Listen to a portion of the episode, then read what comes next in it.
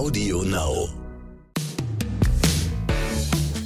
Hallo und herzlich willkommen zu einer neuen Folge des Lageberichts. Wie fast immer mit dabei ist Dr. Peter Hettenbach, Immobilienkenner und Bauleiter und Bauherr seit neuestem, wie ihr jetzt hier alle wisst. Und Waschspezialist. Und stets in Eile. Dip, So. dip, dip in the, with, with, with, in the water, in the water and clean. Dabei dachte ich, du bist Salatingenieur Ja. hier nicht Waschingenieur. So, Peter, wie geht's dir? Bist fit? Blendend, Nina. Blendend? Blendend. Sehr schön. Da merkt man aber, Peter, auf der Baustelle läuft's. Wer einen kurzen Detailbericht haben will, in einer der letzten Folgen berichten wir von Peters Baustelle. Peter hat es gerade schon angedeutet, heute geht's um ein anderes Thema. Wir reden heute über Geldwäsche. Genau, Al Capone hat ja da große Spuren hinterlassen mit seinen Waschsalons und wir gucken mal, ob es die in der Immobilienbranche auch gibt. Na, dann legen wir mal los. So, was war da mit Al Capone? Ja, der Al Capone hat sein Geld, was er so mit seinen Einnahmen erzeugt hat, in Waschsalons gewaschen. Und heute gibt es die ja nicht mehr so in dem großen Umfang. Hm, aber schlau. Hast du eigentlich die Woche schon mal gewaschen?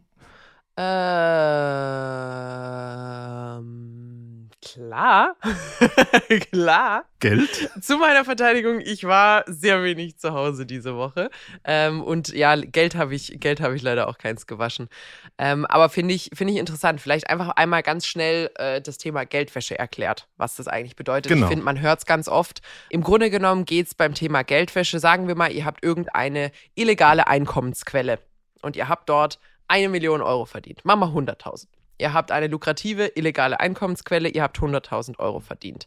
So, jetzt könnt ihr euch ja nicht einfach einen Porsche kaufen mit einer Sporttasche voll Geld. Und alle anderen würden sich so ein bisschen wundern, wenn ihr offiziell, weiß ich nicht, äh, vielleicht ein eher geringeres Einkommen habt, aber einen ganz, ganz großen Lebensstil. Deswegen versucht man aus diesem illegalen Geld über Geldwäsche legales Geld zu machen, damit man es dann auch offiziell besitzen darf und ausgeben darf und bei der Bank vorweisen darf und Immobilien kaufen kann und was auch immer. Und ein Beispiel hast du jetzt gerade genannt, ist zum Beispiel, was Al Capone gemacht hat. Der hat nämlich seine Leute mit Münzen an die Waschmaschinen gestellt. Da war nie ein Kunde drin, aber da wurde Umsatz gemacht in dem Laden und plötzlich hatte man äh, quasi einen sehr, sehr lukrativen Waschsalon und Einnahmen aus diesem Waschsalon und die konnte man vollkommen legal aufführen, versteuern, ausgeben und als Vermögen führen. Und das würde heute auch mit einer Pizzeria oder was ähnlichem funktionieren. Kunst ist auch sehr, sehr beliebt fürs Thema Geldwäsche. Ähm, wir sprechen heute aber über Immobilien zur Geldwäsche. Genau, und der wichtige Punkt ist, da wurde Bargeld in, ich sag mal, sauberes, nicht mehr bares Mhm. Kontogeld Yes, transformiert. genau. Was bei äh, Immobilien ähnlich ist, da wird auch manchmal Bargeld.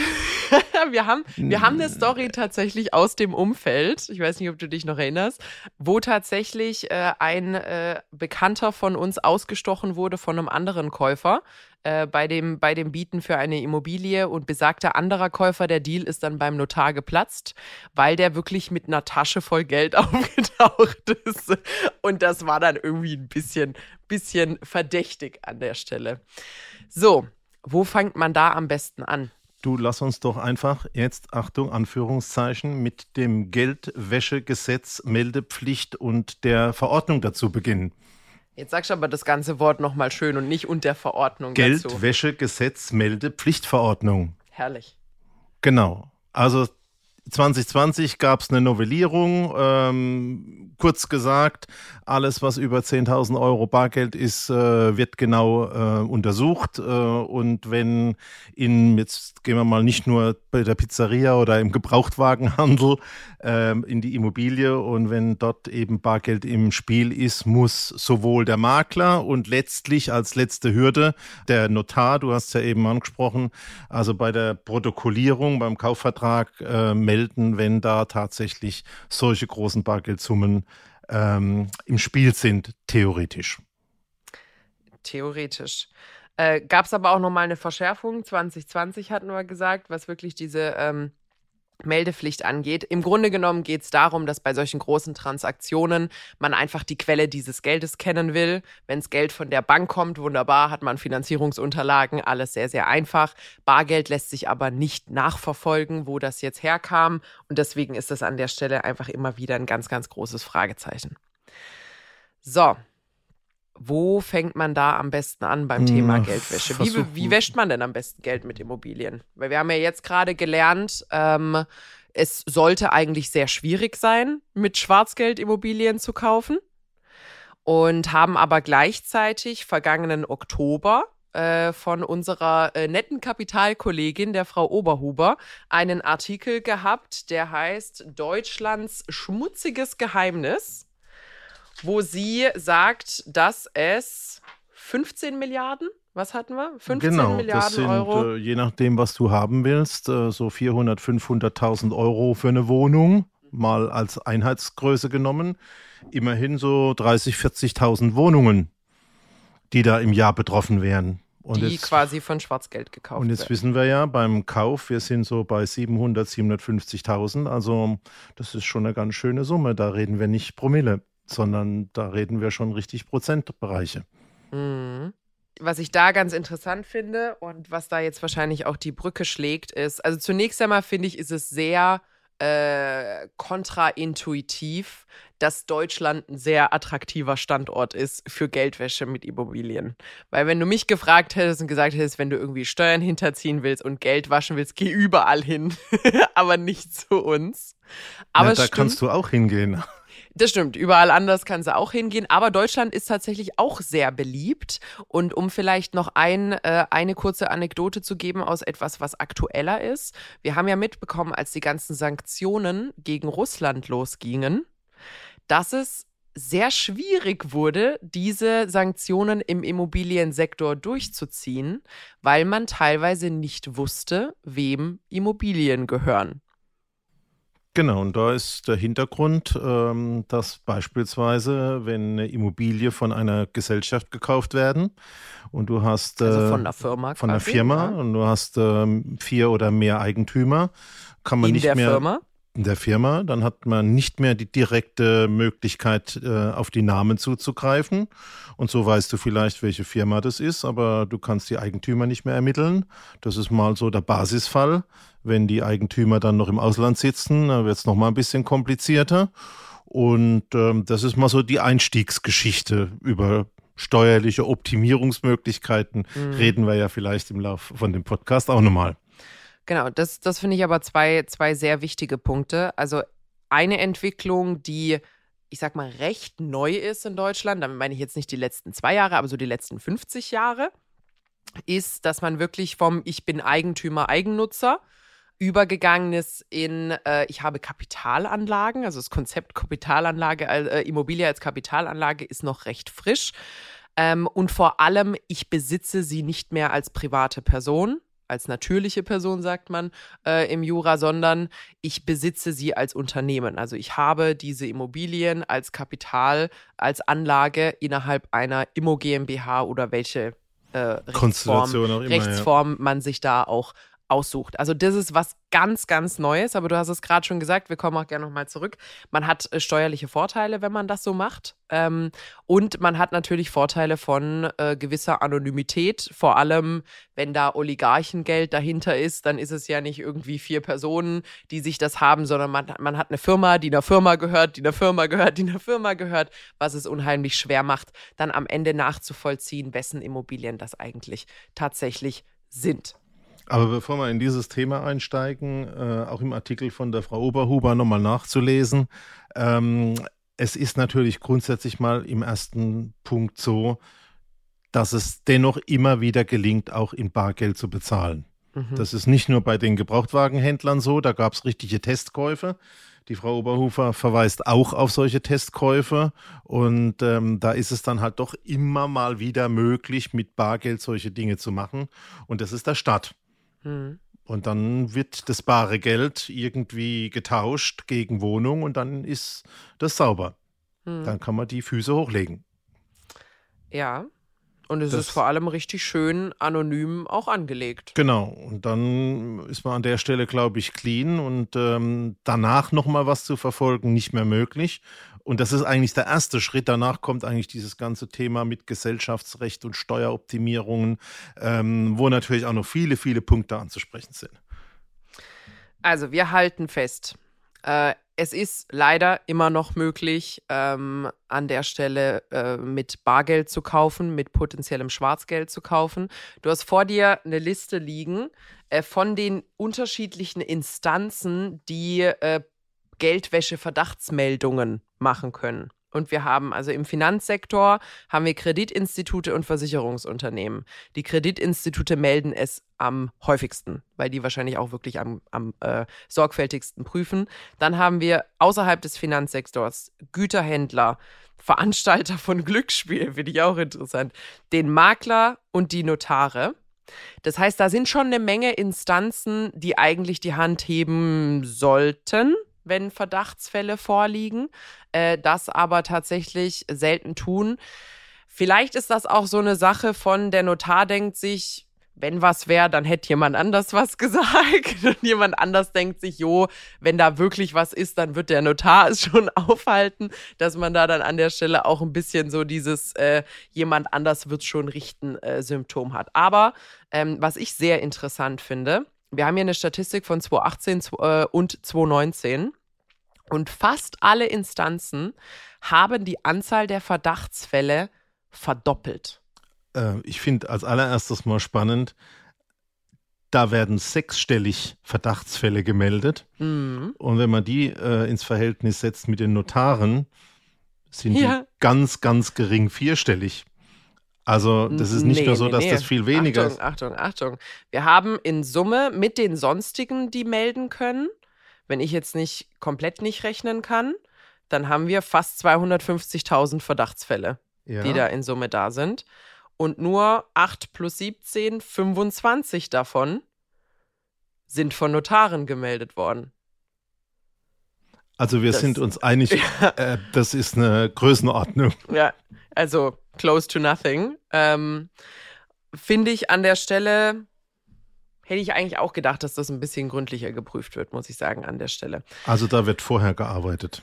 Der Fall, den wir kennen, also mit der Sporttasche beim Notar. Ähm, mit kleinen, das ist einer kleinen, von den, einer von kleinen nicht nummerierten Scheinen. nee.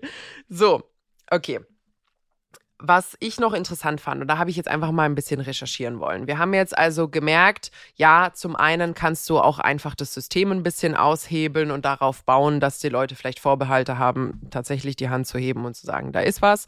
Du hast aber auch wirklich Möglichkeiten, wo man ich sag mal, in der Grauzone semi, semi-legal über unterschiedliche Unternehmensstrukturen äh, sowas, sowas beheben kann. Was mich jetzt dann mal interessiert hat, ich habe es ja gerade schon angesprochen, dieses ganze Thema Firmen als Eigentümer von Immobilien ist neu. Und äh, wir wissen, dass es neu ist, aber ich hatte keine Zahlen dafür. Und das hat mich jetzt einfach mal wirklich interessiert. Wir haben ja auch in der Folge zum Thema Lastenausgleich darüber gesprochen, dass damals einfach alle Eigentümer erhoben wurden. Und zum Beispiel Eigentümer sind ja jetzt gerade im Zensus drin, wurden alle angeschrieben. Ähm, ich glaube nicht, dass alle Unternehmen, die Immobilien haben, im gleichen Maße im Zensus angeschrieben wurden. Ich glaube, die werden anders behandelt. Also da ist schon so ein bisschen so eine Lücke in der Doku drin, die man spürt, aber ich habe es ja noch nicht so wirklich äh, quantifizieren können.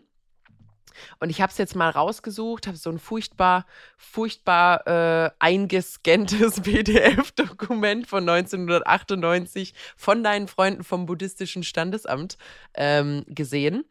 Und da gibt es tatsächlich eine Aufführung von 1993. Und das ist ja jetzt nicht so lang her, aber fast, fast 30 Jahre.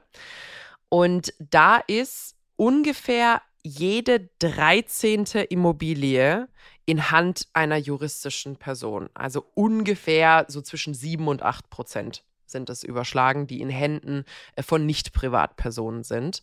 Und wenn wir das jetzt vergleichen, dann haben Eigennutzer nur noch, also heute beziehungsweise 2019, haben die nur noch knapp 40 Prozent der Immobilien. Und das ist schon eine Entwicklung. Also es gibt noch ein paar Unschärfen äh, an der Stelle, was die kleinen Eigentümer, die Fremdvermieten angeht. Aber von 8 Prozent auf mal mindestens so 40, 50 Prozent, die nicht mehr im Eigennutz sind, ist schon eine Entwicklung, die ziemlich massiv ist, strukturell. Also hätte ich so auch nicht erwartet. Also für die Zuhörer, buddhistisches Standesamt ist natürlich Statistisches Bundesamt. Ähm, aber finde ich auch überraschend. Und ähm, dann landen wir wieder bei dem, was wir auch schon mehrfach äh, an, vorgefunden haben. Äh, die Eigentumsquote sinkt insgesamt. Das wird das Spiel der großen Jungs. Äh, ja, und der äh, kleinen Jungs. Weil die wirklich großen, großen, großen, ähm, die haben nur 21 Prozent. Der Rest liegt tatsächlich bei Amateurvermietern. Finde ich, auch, ich auch ein süßes Wort. Liegt also tatsächlich 36 Prozent sind in den Händen privater Kleinanbieter ähm, und nur 21 Prozent bei den äh, Profis. korrekt? Müsste das nicht Amateurvermieter Sternchen innen heißen? Es ist von 2019. Da, da äh, gab es das Thema, gab es das Thema noch nicht, aber sollten sie vielleicht mal aufarbeiten. So, ähm, das bedeutet, wir haben also wirklich in der Immobilienbranche den, den starken Trend hin zur, ähm, wie sagt man das? Professionalisierung. Zur Professionalisierung, aber auch dessen, dass sich immer mehr Immobilien bei einer immer kleiner werdenden Gruppe äh, von Menschen äh, oder Unternehmen an der Stelle aggregieren. So. Ähm, und gesetzlich hat sich da noch nicht so wirklich was getan, um diese Veränderung zu begleiten wie man in den Summen von der Frau Oberhuber sehen kann. Und ich finde auch jetzt, also beim Zensus, dann äh, bei dem Thema Lastenausgleich, was wir besprochen haben, finde ich, wird es auch so richtig spürbar, dass da eine ziemlich große Lücke drin ist. Und es fühlt sich nicht besonders fair an.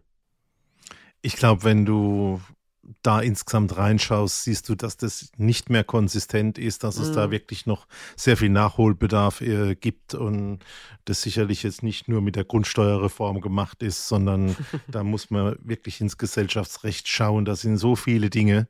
Ähm, und äh, gerade wenn du dir jetzt mal anguckst, ähm, kaufen kannst du dann mit einer Firma, die ist komplett intransparent. Ähm, vielleicht sprechen wir es auch jetzt an der Stelle gerade an, wenn wir dabei sind. Die Immobilien GmbH, also die Spezialfirma für die Vermietung von Immobilien, hat faktisch einen halben Steuersatz mhm. mit 15 Prozent gegenüber so einer normalen GmbH. Gegenüber einer normalen GmbH und ungefähr ein Drittel von dem, was du als privater Vermieter zahlen würdest. Genau. Und ähm, da sind schon Privilegien drin, aufgeweichte Gesetze. Das ist einfach nicht mehr konsistent. Mhm. Ähm, und ähm, ja, das Klavier wird halt gespielt, solange es mhm. möglich ist. Mhm.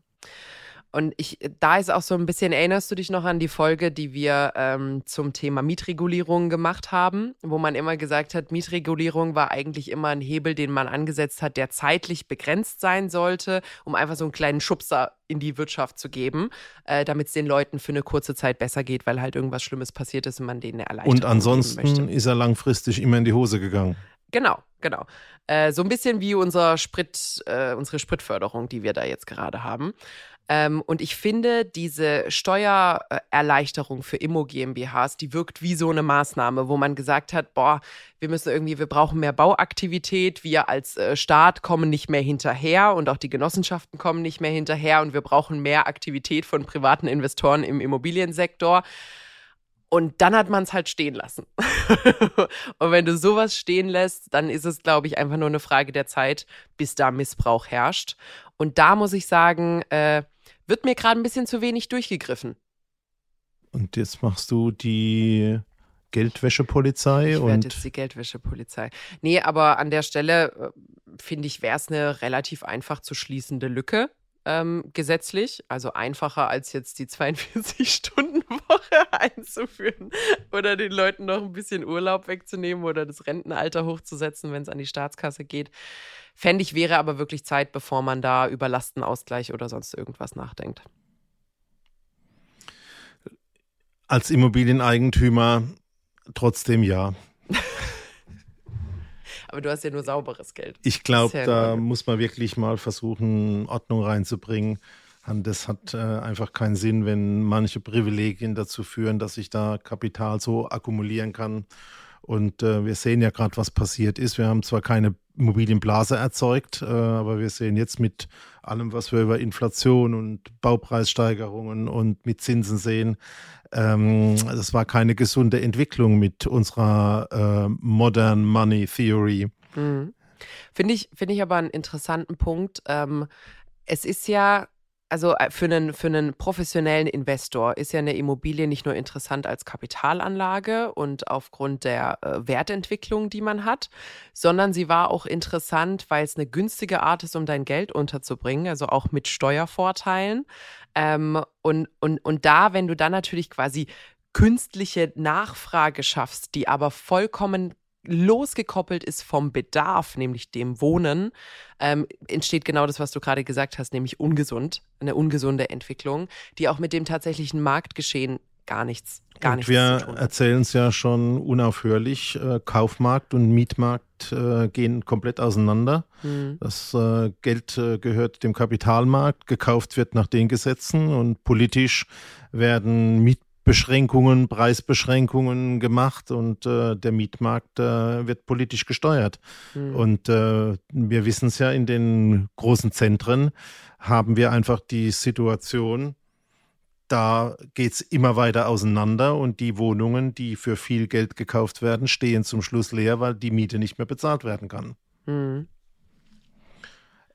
Und was wir dabei aber vergessen und was mir natürlich immer wichtig ist und jetzt auch gerade, wo ein bisschen äh, Kriseproblematik ist äh, und wir sagen, Mensch, ist das mit Immobilie und überhaupt, ähm, Immobilien, glaube ich, jetzt haben äh, auch immer noch den Punkt, dass sie in der Form super Stabilität geben, dass sie Mieteinnahmen erzeugen. Mhm. Du musst deine Mieten ja jetzt nicht unbedingt erhöhen, du musst an den Dingern nichts machen, äh, wohnen bis vor ein paar Wochen, wo ich aus meiner Wohnung ausgezogen bin, hätte ich gesagt, nicht wohnen geht nicht. Jetzt weiß ich, dass auch nicht wohnen funktioniert. Bisschen Couchsurfer jetzt. So ähnlich, ja. Und ähm, ich glaube einfach, dass die, die jetzt äh, als Private wirklich eine jetzt nicht nur eigengenutzte Luxusimmobilie haben, sondern wirklich vielleicht äh, eine Eigentumswohnung oder ein Dreifamilienhaus haben, ähm, jetzt schon auch ein bisschen gelassener sein können wenn die Finanzierung passt, äh, weil sie über die Dauereinnahmen der Miete eine relativ stabile Finanzsituation haben. Mhm. Und das habe ich also immer erzählt, das ist einer meiner Hauptpunkte, äh, neben dem Thema, dass man eine Beleihungsreserve hat, wenn man ein bisschen was abgezahlt hat und dann in schlechten Zeiten sagen kann, hm, das passiert natürlich nicht bei der Modern Theory, wo du nichts abbezahlst. Mm. Da bist du, da waren wir ja auch schon mal richtig dann dran, äh, wenn du deine große Rate zahlen musst und ähm, im Prinzip alles nur Zinsen sind und keine Tilgung. Aber finde ich also von der Seite her ein Argument, was für die Immobilie spricht, auch wenn jetzt die Leute sagen, Inflationsschutz und so, der ist nicht garantiert, hat auch nie jemand gesagt. Der Hauptpunkt bei der Immobilie ist für mich das Thema Dauereinnahmen. Mhm. Aber das finde ich, das, das ist ja auch einer der Gründe, warum diese krankhafte Nachfrage da war. Und vor allem nach, also wir sind ja wieder als Wanderprediger unterwegs, äh, du und ich, und halten zahlreiche Vorträge. Und eins der Themen, die wir haben, ist, dass ein Faktor, der diese Nachfrage so stark gesteigert hat, war eben die Nachwehen der Finanzkrise 2007, 2008, wo auch wirklich Leute mit Geld und Geld im Aktienmarkt, Geld im Finanzmarkt gesehen haben, boah, eine schlechte Woche und die Kohle ist richtig schnell weg. Genau, gibt viele, die äh, gesagt haben, ich setze auf Aktien, mhm. äh, waren zwei, drei Jahre hoch erfreut und jetzt ist alles futsch. Genau.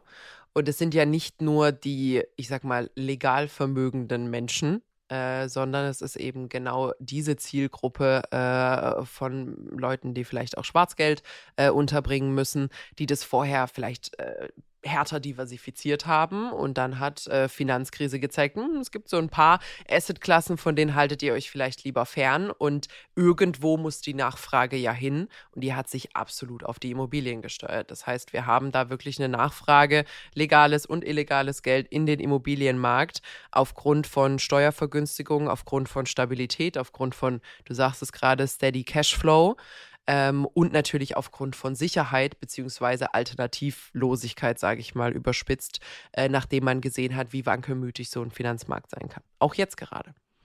Genau, wir gehen nochmal zurück zu unserem Thema auch mit der Geldwäsche. Also in diesem normalen Korridor, wo Immobilien gekauft und betrieben werden, glaube ich, gerade jetzt zeigt sich extreme Stabilität von dem Invest. Mhm. Weil es ist ja ja, auch wenn es jetzt schmerzhaft ist für einen, der spekulieren möchte, wenn deine Immobilie 10 oder 20 Prozent Preis verlieren würde, wäre es dir ja relativ egal, wenn du nicht verkaufen willst und deine Einnahmen dazu passen. Und wenn du deine entsprechende Rate bei der Finanzierung so gewählt hast, dass du sie leisten kannst und sie nicht nur bei 0,5 Prozent liegt oder so, dann ist das eigentlich ein tolle, äh, tolles Invest. Und ähm, ja, ich glaube, vor dem Hintergrund Immobilie immer noch tolles Ding. Und äh, ich glaube, dass man diese ganzen Schlupflöcher und diese ganzen Finanzspielereien wirklich mal homogenisieren müsste, um zu sagen, Mensch, ähm, das funktioniert, wenn man es richtig macht, auch ohne irgendwelche Subventionen, Steuerspielchen und ähnliches. Mhm. Und ich finde, eigentlich wäre es jetzt auch ein gutes Timing, solche Dinge anzugehen. Also erstens, der Staat könnte ein bisschen Kohle gebrauchen, glaube ich. Und zusätzliche Steuereinnahmen. Und ich finde auch die, die Situation, die ich vorhin als Aufhänger genutzt habe, nämlich, dass man eigentlich ein in Anführungsstrichen feindliches Regime sanktionieren will, aber man kann nicht und dann weiß, äh, weiß ich nicht, der halbe Tegernsee, wer die Nachbarn sind, aber es kann nichts unternommen werden, äh, weil es keine Papiere und Co. dafür gibt oder keinen kein tatsächlichen Nachweis, wem das gehört, ist, finde ich, jetzt auch kein, also nichts, wo man jetzt stolz drauf sein muss, vor allem nicht als Land der Bürokratie. Da könnten wir uns einmal profilieren. Ähm, dass wir, dass wir alles auf Papier haben und äh, dann lassen wir sowas durchgehen. Finde ich jetzt nicht so pralle. Ich habe jetzt nicht verstanden, hast du gesagt, wenn der Staat Geld braucht oder der Finanzminister? Das Fass machen wir nicht auf. Du weißt, du weißt, da krieg, da krieg ich nur Bluthochdruck. Das, das machen wir jetzt erstmal nicht. Wir bleiben jetzt erstmal unpolitisch. Nee, aber ich finde, es wäre, es wäre an der Zeit und es wäre auch gutes Timing, da jetzt äh, durchzugreifen. Es sind grundsätzlich stets politisch äh, äh, in, in äh, zugunsten von solchen Maßnahmen. Und ich denke, es wäre sehr sinnvoll, so etwas zu sanktionieren beziehungsweise so etwas zu verfolgen, bevor man die Belastung auf die normale Bürgerschaft äh, erhöht. Und die Größenordnung ist Wahnsinn. Also wir sind nicht im Promillebereich. Ja, also wie gesagt, bis zu 15 Milliarden zusammen hast äh, von den kleinen Unternehmen, von den Würstchenverkäufern und von den normalen Arbeitnehmern. Äh, da musste ordentlich die Daumenschrauben andrehen auf dem, auf dem Finanzamt. Äh, und ich glaube, da ist sehr viel schneller sehr viel mehr Geld verdient. Aber die Frau Oberhuber hat ja in ihrem Artikel sauber recherchiert und verweist auf eine Studie von der Uni Halle. Mhm. Und jetzt muss ich auch noch mal was sagen für die Immobilienbranche, nämlich von diesen 15 Milliarden, die in der Immobilienbranche landen, ist das natürlich bezogen auf den Gesamtkuchen Geldwäsche. Mhm. Du hast ja mal angesprochen, Autos, Schmuck, Kunst, alles andere. Der Gesamtkuchen ist 100 äh, Milliarden groß, nicht nur 15. Mhm. Aber auch wieder ein ziemlich signifikanter Anteil. Also 15 Prozent ja. zu haben, ist, äh, ich glaube, der Anteil der Wertschöpfung also unserer Wirtschaft im Immobiliensektor liegt auch bei 20 Prozent vom Gesamtsektor. Ähm, das heißt, wir haben auch da gleich viel, gleich viel Anteil. Äh, macht also rein statistisch grundsätzlich Sinn. Ist aber natürlich ein Riesenkuchen ähm, und ist viel Geld auf wenig Einheiten wäre, glaube ich, einfacher zu verfolgen als die Waschsalons oder Münzgeld oder sonst was. Ähm, dementsprechend fände ich gut. Ist das jetzt eigentlich der Grund, warum es keine Waschsalons mehr gibt? Ich glaube, Waschmaschinen sind der Grund, warum es keine Waschsalons mehr gibt. Aber finde ich eigentlich ein cooles, finde ich eigentlich ein cooles Konzept. Äh, ist auch mein äh, mein, wir sind ja TikToker, du bist ja auch auf TikTok, bin ich sehr stolz darauf, dass du, äh, dass du dich da informierst. Und da gibt es auch immer wieder äh, Leute, die noch Waschsalons betreiben und dann einfach so ein bisschen berichten, äh, wie so Waschsalons heutzutage noch funktionieren und wie viel Geld man da verdienen kann. Finde ich auch immer, finde ich auch immer ein bisschen interessant. Spielt aber, glaube ich, in diesem ganzen Tempo-Zeitgeist von du wirfst deine Wäsche rein und sitzt dann zwei Stunden rum und liest ein Magazin. Ich glaube, die Zeiten sind da einfach so ein bisschen vorbei. So, aber vielleicht, vielleicht müssen sie ja dann, wenn die Daumenschrauben angedreht werden im Immobiliensektor, was Geldwäsche angeht, und dann plötzlich wieder die Waschsalons auftauchen, dann weißt du auch Bescheid. Und fürs nächste Mal darfst du mal ausrechnen, wenn man so ein, äh, wenn man 15 Milliarden in 50 Cent Stücken hat und ein Waschgang kostet 1,50 Euro, wie viel Waschgänge du machen müsstest und wie lange du Geld waschen müsstest, bis du deine 15 Milliarden reingewaschen hast. Ja, du weißt ja äh, noch eine Anekdote aus dem richtigen Leben. Wir haben ja mal irgendwann alle zusammengelegt, um auf einer Hochzeit ein Geschenk zu überreichen. Oh Gott. Da mhm. kamen 1000 Euro zusammen. Und wir haben dann unsere Bank unseres Vertrauens oder unsere Sparkasse unseres Vertrauens angesprochen und haben gesagt, die hätten wir gerne in äh, einen Cent Stücken. Um Gottes Willen. Und dann haben die gesagt, das ist in Ordnung, das haben wir jetzt nicht immer daheim, aber besorgen wir. Und Viertelstunde später kam der Anruf, äh, wir haben uns mal das Gewicht ausgerechnet. Und das werdet ihr nicht mit eurem eigenen Auto heimfahren. Ein LKW voll Geld. Also ich möchte jetzt nicht 15 Milliarden äh, in ein Cent Münzengewicht umrechnen, aber ich mach das mal. Ja, mach mal. Ich mach das mal. Mach mal. Bin ich, bin ich gespannt. Da hast du eine Matheaufgabe fürs nächste Mal. So, Genau. ich hoffe, wir haben niemandem eine Anleitung gegeben, wie man, wie man Geld wäscht. Äh, an der Stelle, also ich bleibe dabei. Äh, wie viele Immobiliendeals haben wir im Jahr? Rund 750.000. So, und 250.000 wurden im Jahr 200, äh, 2019 gemeldet.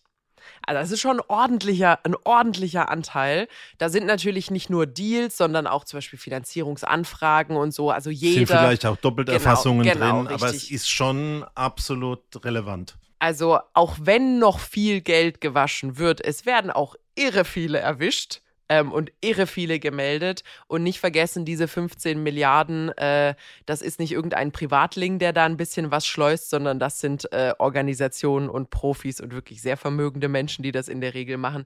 Lasst also brav eure Finger davon. Die Behörden sind seit 2020 noch viel strenger dahinter.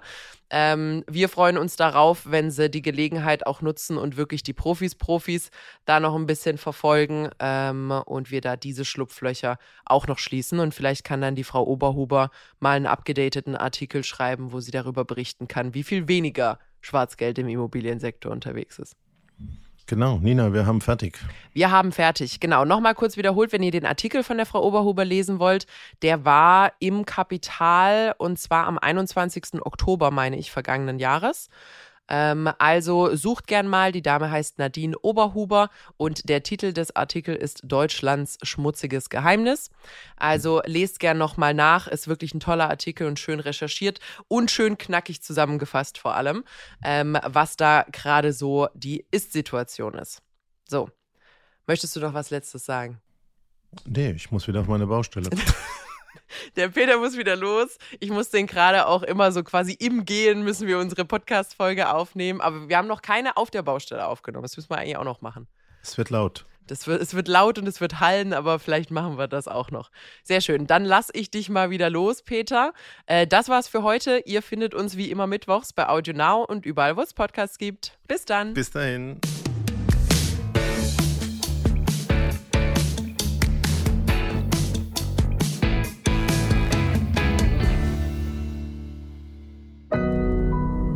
Audio Now.